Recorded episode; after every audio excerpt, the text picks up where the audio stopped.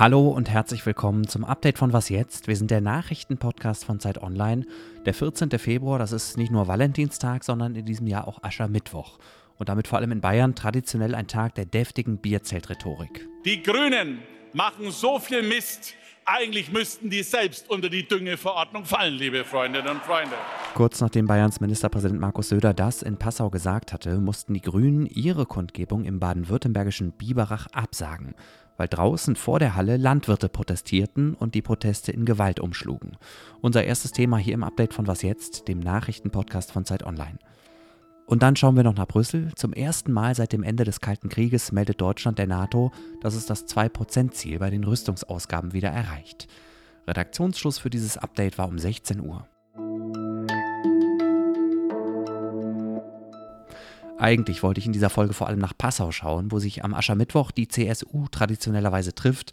Und das werde ich auch gleich noch tun. Aber heute Mittag hat sich die Aufmerksamkeit woanders hin verlagert. Und zwar nach Biberach. Das liegt gut 300 Kilometer weiter westlich in Baden-Württemberg. Dort wollten sich die Grünen treffen zu ihrer Aschermittwochskundgebung. Aber wir haben uns vorher entschieden, nach einer engen Absprache mit den Sicherheitsbehörden den politischen Aschermittwoch heute leider absagen zu müssen. Michael Groß ist das, der Vorsitzende des Grünen Kreisverbands Biberach.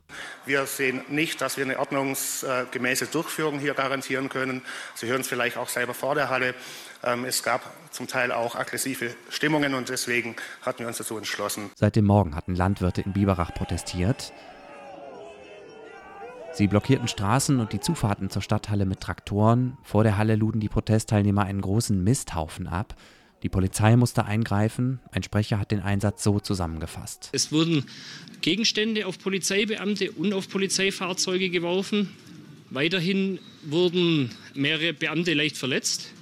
Und aufgrund der Maßnahmen oder diesen Angriffen gegen die Polizeibeamten mussten die Polizeibeamten einschreiten und es wurde auch Pfefferspray und Schlagstock eingesetzt. Anja Reinhalter ist Bundestagsabgeordnete für den Wahlkreis Biberach. Sie hat dem Bayerischen Rundfunk gesagt, warum die heutigen Ereignisse nicht nur für Biberach relevant sind. Das muss alle Menschen, die an die Demokratie, die, die stark machen für die Demokratie, auch irritieren, weil das ist nicht demokratisch, wenn man keine Gespräche zulässt, keine Veranstaltungen zulässt. Und die haben sich hier heute keine Freunde gemacht. In Passau lief es währenddessen erwartbarer ab. Deftige Rhetorik und auch die ein oder andere rhetorische Watschen für den politischen Gegner gehören zum politischen Aschermittwoch ja auch dazu. Was unterscheidet meinen Hund Molly von Kevin Kühnert und Ricarda Lang? Mein Hund hat eine abgeschlossene Ausbildung, liebe Freundinnen und Freunde, als Schutzhund. Ja? Ausgeteilt hat Söder nach allen Seiten. Die AfD zum Beispiel sei die fünfte Kolonne Moskaus und Höcke sei der Putin-Pudel Nummer eins. Und auch an der Ampelkoalition hat Söder kein gutes Haar gelassen und seine Forderung nach Neuwahlen bekräftigt. Dann hat Söder aber noch Bundesumweltministerin Steffi Lemke von den Grünen mit der sozialistischen Hardlinerin und früheren DDR-Ministerin Margot Honecker verglichen. Lemke sei ein Musterbeispiel für den Versuch der Grünen, die Freiheit der Fleißigen durch immer neue Auflagen einzuschränken. Söder vergleicht also die Grünen mit der SED und spätestens hier stellt sich für mich die Frage, inwiefern Söders Grünenbashing und die Absage der Veranstaltung der Grünen in Biberach möglicherweise zusammenhängen. In Brüssel treffen sich heute und morgen die Verteidigungsminister der NATO. Bei dem Treffen soll es unter anderem um Waffen für die Ukraine und den atomaren Schutzschild Europas gehen. Zum Auftakt heute war aber eines der wichtigsten Themen, wie viel Geld jedes NATO-Land für seine Verteidigung ausgibt. Insgesamt sind die Verteidigungsausgaben aller NATO-Länder zusammen im vergangenen Jahr um 11 Prozent gestiegen. Das sei ein beispielloser Anstieg, sagte Generalsekretär Jens Stoltenberg. Er gehe davon aus, dass in diesem Jahr 18 der insgesamt 31 Mitgliedsländer das 2-Prozent-Ziel der NATO erreichen. Was genau heißt das nochmal? Dass sie 2 Prozent ihrer jährlichen Wirtschaftsleistung ins Militär stecken. Auch Deutschland schafft dieses Ziel zum ersten Mal seit mehr als 30 Jahren wieder. Und das, sagt mein Kollege Jörg Lau, außenpolitischer Korrespondent der Zeit, ist keine Reaktion auf Donald Trumps Drohung vom Wochenende, sondern geht zurück auf den russischen Angriff auf die Ukraine vor zwei Jahren. Danach gab es die berühmte Zeitenwenderede des Bundeskanzlers und da hat er das zum ersten Mal versprochen, dass Deutschland ab jetzt kontinuierlich dieses Zwei-Prozent-Ziel der NATO erfüllen werde. Und nun ist das diesmal, in diesem Jahr, zum ersten Mal ähm, erreicht worden. Und zwar aufgrund des berühmten Sondervermögens, also dieser 100 Milliarden extra Schulden, muss man ja eigentlich sagen, die die äh, Bundesrepublik aufnimmt, um große Rüstungsprojekte voranzutreiben. damit kommen wir jetzt zu einer signifikanten Steigerung der Rüstungsausgaben und können melden, dass wir 2,01 Prozent erreicht haben. Spannend ist also jetzt eher die Frage, ob Deutschland das Ziel auch dann noch erreicht, wenn das Sondervermögen in drei bis vier Jahren, also 2027, 2028, aufgebraucht ist. Was noch?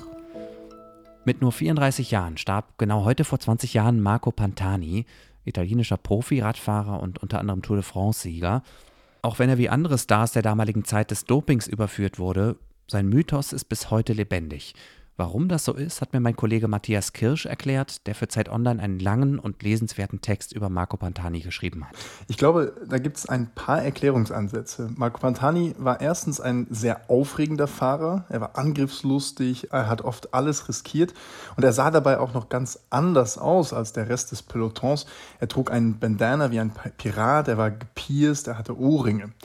Zweitens waren einige seiner größten Erfolge einfach genau aus dem Stoff, der schon immer Radsportgeschichte geschrieben hat. Und die Radsportgeschichte ist einfach schon sehr, sehr alt. Bei der Tour de France 1998 zum Beispiel, da griff er im strömenden Eisregen an und er hatte am Ende des Tages neun Minuten Vorsprung auf seinen größten Konkurrenten. Das ist unerhört heutzutage. Und dann ist sein früher Tod natürlich auch nicht unwichtig. Er ist ja nur 34 Jahre alt geworden. Sein Leben endete quasi noch bevor seine Karriere wirklich endlich vorbei war und bevor alle pikanten Details seiner Doping-Vergangenheit bekannt wurden. Seine größten Gegner, Lance Armstrong und Jan Ulrich, die wurden nach ihren Karrieren überführt und aus der Radsportwelt verstoßen. Marco Pantani hingegen ist gestorben und er wird bis heute verehrt. Und das war es auch schon wieder, das Update von Was jetzt am Aschermittwoch. Sie erreichen uns wie immer per Mail an wasjetzt.zeit.de Morgen früh hören Sie hier Elise Landcheck und von der erfahren Sie, warum sich in manchen EU-Ländern die Rechtspopulisten nicht durchsetzen können. Ich bin Moses Fendel und wünsche einen schönen Abend. Hätte ich die Wahl, dann wäre ich lieber Bulle in Bayern als ein Rennviech in Berlin, liebe Freunde und Freunde. Das kann ich euch versprechen. Hm, jetzt frage ich mich aber schon, ob dieser Satz wiederum einen subtilen Hinweis auf die Kanzlerambitionen des Markus Söder enthält.